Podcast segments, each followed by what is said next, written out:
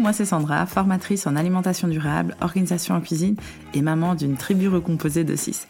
J'adore tester de nouvelles recettes à base de produits locaux et de saison, mais surtout de les faire déguster à mes enfants. Je kiffe l'organisation en cuisine, surtout le batch cooking et le meal prep, mais surtout, surtout partager tous mes trucs et astuces pour te faire gagner du temps, de l'argent et de l'énergie en cuisine sur Instagram et via mes formations en ligne. Revoir syndrome du paquet de pâtes ou du frigo ouvert et bienvenue à la planification de ton menu et aux plus belles qui diminuent. Dans ce podcast, on parlera organisation, budget, zéro déchet, anti-gaspillage et surtout cuisiner sans que cela devienne une corvée. Et tout cela dans la bienveillance et la bonne humeur. Alors installe-toi confortablement et prépare-toi à être inspiré.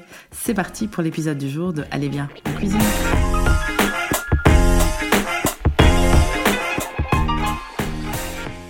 Bonjour et bienvenue dans l'épisode numéro 11 du podcast Allez viens on cuisine. Dans cet épisode un peu particulier, tu vas m'accompagner dans une séance de batch cooking de A à Z pour te montrer à quel point c'est facile.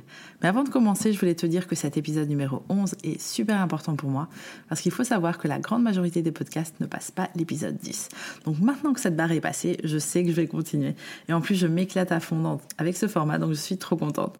Merci à toi d'écouter mon podcast et je suis hyper contente de t'annoncer qu'à partir de début mars, mes 10 premiers épisodes sont prêts de 2000 écoutes cumulées et ça me fait trop trop plaisir.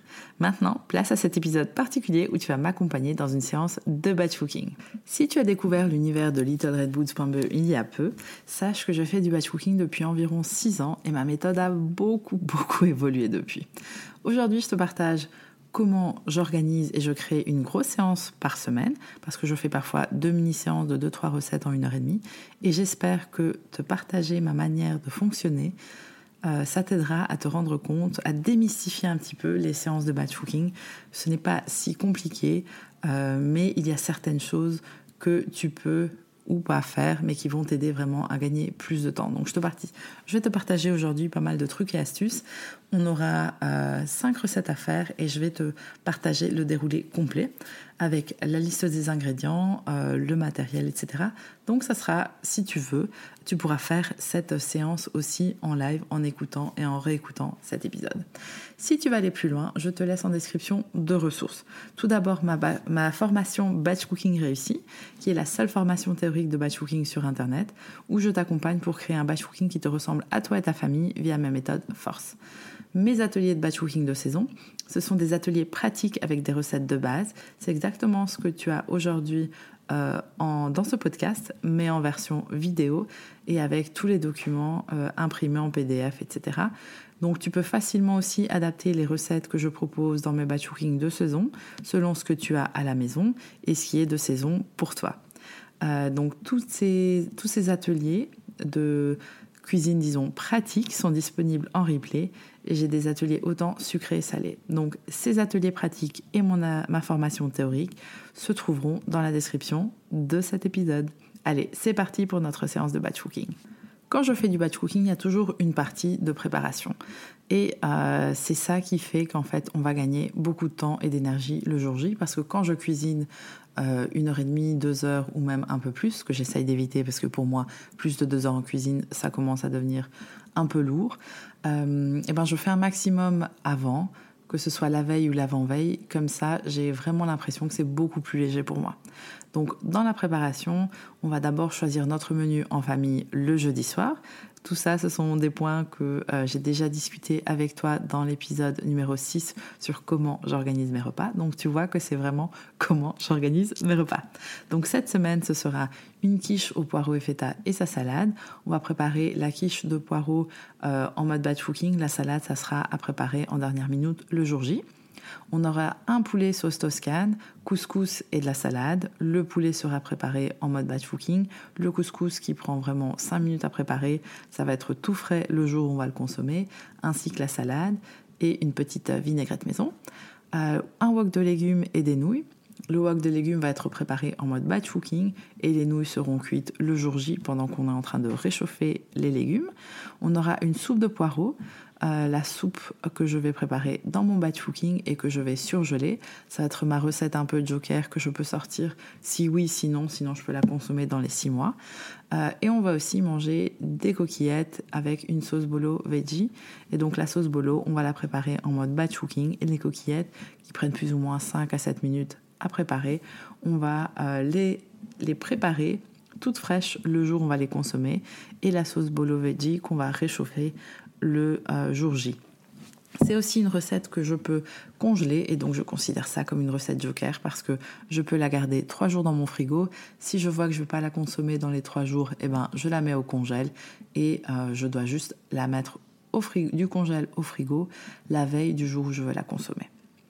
Donc je euh, fais ma liste d'ingrédients grâce à mon planificateur de menu parce que comme ça, je sais déjà ce que j'ai à la maison et ce que je dois acheter. Je vais aussi te mettre le lien, t'inquiète pas, de mon planificateur de menu qui est vachement ludique et vachement pratique parce que tu peux séparer, tu peux facilement noter les ingrédients, tes, comment tes intitulés de recettes, tes ingrédients et noter si tu as déjà les produits à la maison ou si tu dois les acheter.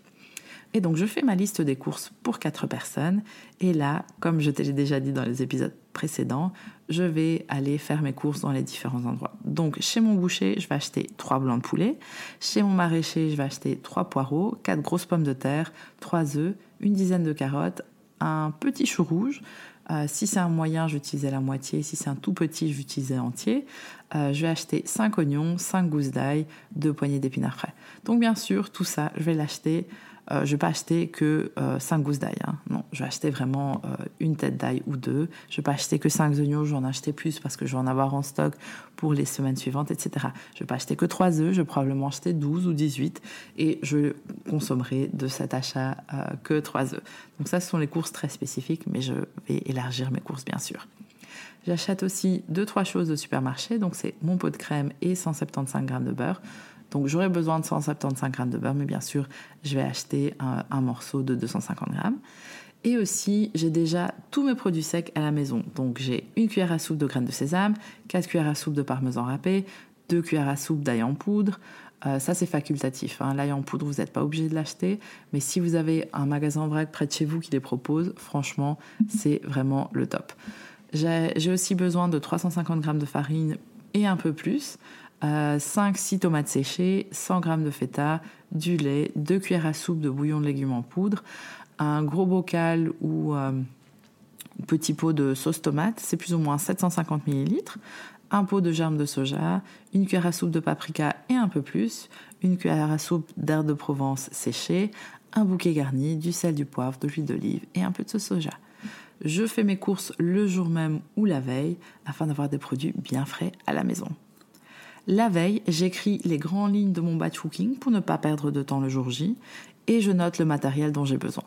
Ce dont j'ai besoin pour cette séance de batch cooking, c'est un couteau, une planche à découper, deux casseroles, un grand saladier et un petit saladier, une sauteuse, quatre bols, une fourchette, un économe, un moule à quiche, une assiette, des ciseaux, un mixeur plongeur et un rouleau de pâtisserie ou une bouteille de, de vin remplie. Et je viens de me rendre compte que j'ai fait une erreur. J'ai pas besoin de une sauteuse, mais de deux. Le jour J, qui va probablement être un samedi ou un dimanche, et ça peut être à n'importe quel moment, il n'y a pas une seule manière de faire du batch cooking, et eh bien là je vais sortir mon matériel et tous mes ingrédients, la viande incluse, donc je vais tout sortir comme ça, tout est à, tout est à vue d'œil, comme ça je ne dois pas perdre de temps à chercher les, les, ingrédients ou du matériel. Euh, je mets une bonne playlist où j'écoute un bon podcast, comme celui-ci par exemple, et je mets mon tablier préféré. Je garde toujours 60 cm sur 60 cm qui va être mon plan de travail, qui va toujours être dégagé, et c'est là-dessus que je vais faire toutes mes découpes, que je vais tout préparer. Comme ça, ça va être vraiment la base. Et donc, tu n'as pas vraiment besoin de plus que 60 sur 60 pour faire un, batch cooking. Euh, donc vraiment, le batch cooking en petite cuisine, c'est aussi euh, possible. Et une fois que, tout, que j'ai mon tablier, que j'ai ma playlist qui commence à tourner et que j'ai mon matériel et mes ingrédients qui sont là, et eh ben c'est parti pour notre séance de batch cooking. Alors d'habitude, je commence par préparer les légumes, mais ici, je préfère commencer par préparer la pâte brisée parce que je sais qu'elle doit reposer. Je mélange donc dans mon grand saladier 350 g de farine. Ah oui, j'ai oublié, dans le matériel, il y a toujours une balance. Désolée. Donc, je mélange dans un saladier 350 g de farine avec la moitié euh, de son poids en beurre, donc environ 175 g de beurre, coupé en dés de taille moyenne. J'ajoute une demi-cuillère à café de sel et je mélange avec mes mains comme un crumble. Une fois que le beurre a bien absorbé la farine, j'ajoute 2 à 3 cuillères à soupe d'eau et je continue de mélanger avec mes mains jusqu'à ce que je puisse former une boule qui est assez souple. Si votre pâte n'est pas assez humide, ajoutez maximum 2 cuillères à soupe d'eau à la fois. Ça n'a pas l'air beaucoup, mais c'est parfois suffisant, sinon il faut rajouter de la farine, du beurre, du sel, etc. Donc autant le faire petit à petit. Une fois qu'on peut faire une boule qui tient, qui ne s'effrite pas, on la met dans le saladier et on la laisse reposer une bonne demi-heure au frigo. Place maintenant au sponsor du jour. Cet épisode vous est présenté grâce à Sienna and Friends. Sienna and Friends, c'est une marque d'aliments pour bébés 100% bio. De sauces aux épices, aux apéros en passant par les pâtes, cette marque belge et familiale propose une gamme complète pour les enfants en pleine phase de découverte alimentaire. Chez Sienna and Friends, et je crois que j'ai testé toute leur gamme, tu découvriras une panoplie assez impressionnante de produits pour les tout petits. Et si tu es comme moi, tu continueras à les utiliser au fur et à mesure qu'ils grandiront, car tu tomberas amoureuse de leur qualité et des moments de découverte pour tes enfants. Pour découvrir mes produits préférés de cette marque d'aliments pour bébés, rendez-vous sur littleredboots.be slash Sienna. Ça s'écrit S-I-E-N-N-A. Sans oublier qu'avec le code Merci Little Red Boots 15, tu reçois 15% sur tout leur site. Et ils livrent quasi partout en Europe. Le code est Merci Little Red Boots 15, tout en un. Merci encore à Sienna Friends d'avoir sponsorisé cet épisode. Une fois que cette première étape est prête, j'attaque les légumes. J'épluche les oignons et l'ail et je hache le tout. Je les garde chacun dans un bol séparé. Je rince mes carottes, je coupe les extrémités et je le mets de côté. Je rince mes épinards frais. C'est là que vous pouvez voir si euh, vous les mettez dans une, euh, une passoire, vous les gardez dans la passoire. Ou alors vous les mettez dans un torchon propre et vous les gardez comme ça. Comme ça, ils sont, euh, ils s'égouttent tout seuls dans le torchon propre je reprends euh, mes carottes, je les, donc je les ai équeutées. Pas besoin de les éplucher s'ils sont bio. S'ils ne sont pas bio, alors là, je vais les éplucher.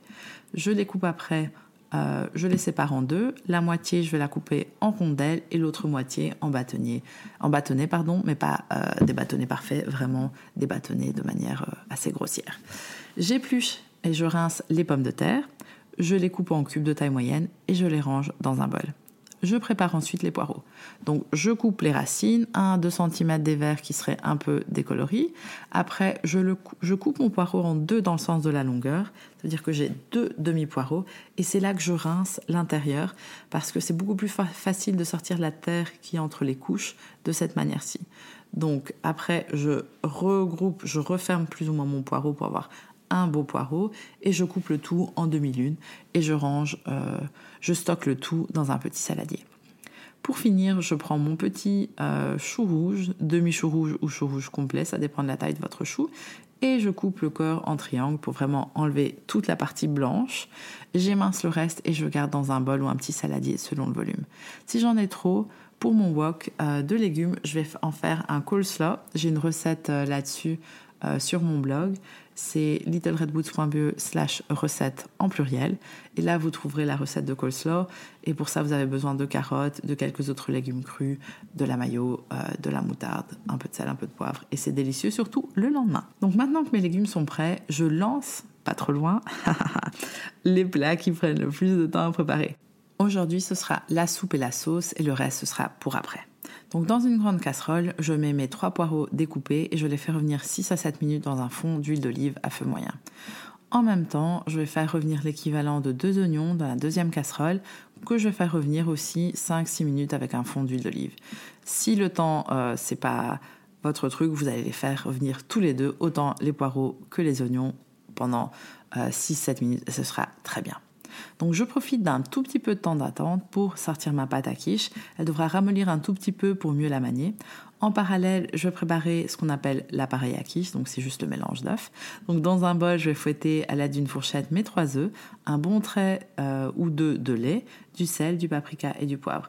Je laisse ça de côté et comme tu, euh, Tu peux l'entendre, je n'ai aucun moment d'attente et ça, c'est le but du batch cooking, c'est de rassembler un maximum les mêmes choses et de diminuer un maximum tes temps d'attente. Maintenant que mes poireaux et mes oignons sont prêts, qui sont bien fondants, euh, je baisse un petit peu le feu pour les oignons et je commence à attaquer les poireaux. J'enlève d'abord plus ou moins un tiers que je vais utiliser dans ma quiche et donc j'enlève un tiers des poireaux de euh, ma casserole que je mets dans un bol. Avec les poireaux qui restent dans ma casserole, je vais ajouter les pommes de terre, ma cuillère à soupe de bouillon en poudre euh, et je mélange pendant plus ou moins une minute. Après, j'ajoute plus ou moins 250 ml d'eau, donc c'est l'équivalent de deux verres d'eau, et je mélange. Je place, je mets le couvercle par-dessus, je baisse le feu à doux et je laisse mijoter jusqu'à la fin de mon batch cooking. Je vais vers ma sauce bolo veggie. Donc j'ai déjà mes oignons qui sont tout fondants, donc c'est parfait. J'ajoute aussi un petit peu moins de la moitié de l'ail que j'ai déjà haché et je remue pendant plus ou moins 30 secondes. Je augmente le feu à moyen. J'ajoute ensuite mes carottes coupées en rondelles les épices de ma sauce bolo. Donc c'est une cuillère à soupe de paprika, une cuillère à soupe d'ail en poudre, une cuillère à soupe de bouillon de légumes en poudre. Je mélange tout encore une minute pour vraiment faire décupler les saveurs et j'ajoute ma sauce tomate. J'ajoute un tout petit peu d'eau, dans ma bouteille euh, ou dans votre conserve de sauce tomate pour rincer et vraiment utiliser toute la sauce tomate qui serait restée sur les bords. Je mets le capuchon ou la fermeture, je secoue et je verse ce jus dans ma sauce aussi. J'ajoute encore un verre d'eau et je mélange bien. J'ajoute le bouquet garni et je mets le couvercle en baissant le feu. Je laisse mijoter jusqu'à la fin de mon batch cooking. Maintenant que mes plats mijotés sont lancés, je travaille ma pâte à quiche. Je la mets sur un plan de travail légèrement fariné, je l'étale avec mon rouleau de pâtisserie jusqu'à avoir une épaisseur que j'aime bien. Moi, j'aime ma pâte euh, brisée ni trop fine ni trop épaisse, donc on est sur plus ou moins un, 1 mm et demi. J'étale ma, pâte pardon, sur mon moule à quiche et j'enlève l'excédent des bords. J'ajoute ensuite mes graines de sésame un peu partout sur ma pâte et j'aplatis avec mes mains. Je préchauffe mon four à 180 degrés.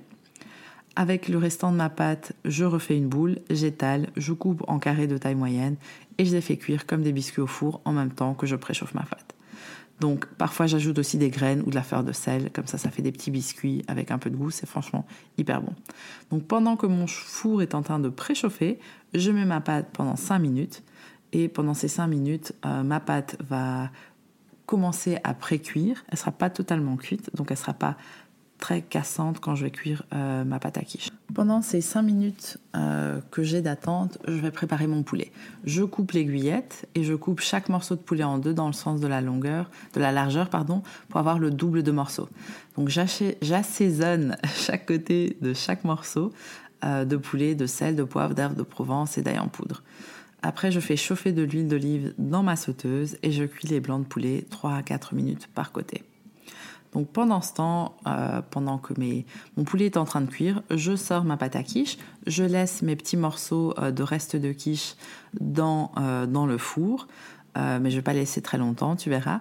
Je mets donc je sors ma pâte à quiche, je mets le, le poireau cuit qui restait un tiers de mes poireaux cuits que j'ai mis dans un bol, je le mets au milieu, je parsème de feta, j'ajoute par-dessus mon appareil à quiche, donc c'était ce mélange euh, d'œufs et de crème ou de lait. Donc euh, j'ajoute ça par-dessus et j'enfourne pendant une trentaine de minutes. Et pour ça, je mets bien sûr un minuteur. Et pendant que je mets ma hum, pâte à quiche dans le four, j'enlève tous les petits morceaux de, de biscuits de pâte sablée qui me restera dans mon four. Si c'est pas encore assez cuit, alors tu mets un autre minuteur pour, réviser toutes les minutes parce que tu veux pas que ce soit trop croquant ou que ça brûle.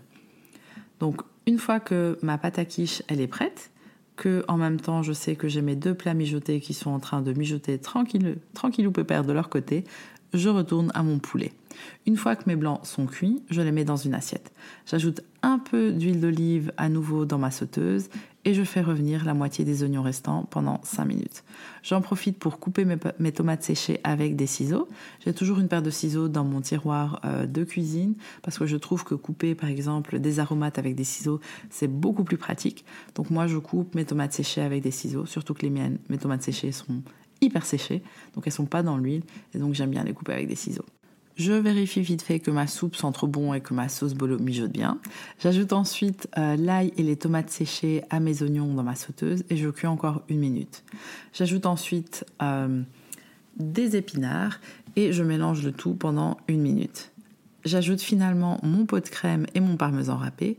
Je goûte pour voir si l'assaisonnement est ok et je laisse mijoter 5 à 10 minutes à feu doux. Pendant ce temps, je prends ma dernière sauteuse et je fais revenir le dernier oignon et demi dans un fond d'huile d'olive. Je le laisse mijoter quelques minutes et j'ajoute mes carottes restantes coupées en bâtonnets.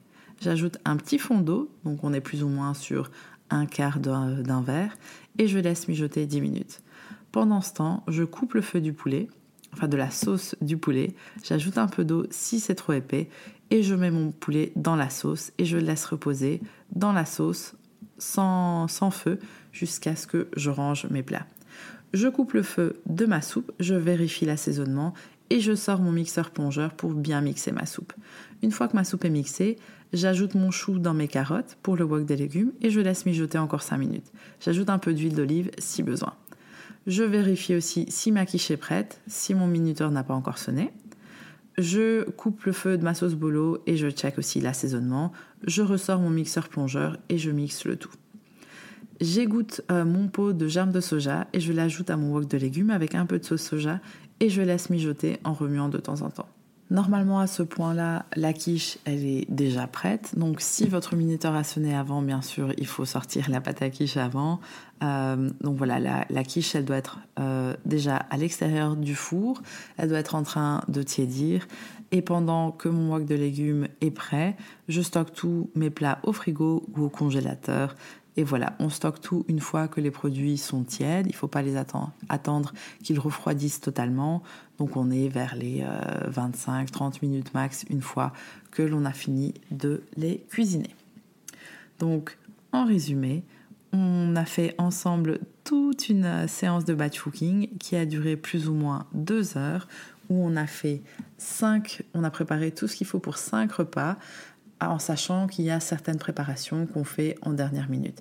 Il y a une autre chose qu'on aurait pu faire ensemble, mais que je ne l'ai pas ajouté ici, c'est que pendant mes, euh, quand je sais que je mangeais beaucoup de salade en semaine, je fais toujours une euh, sauce vinaigrette maison dans un bocal, donc un petit bocal ou un bocal moyen.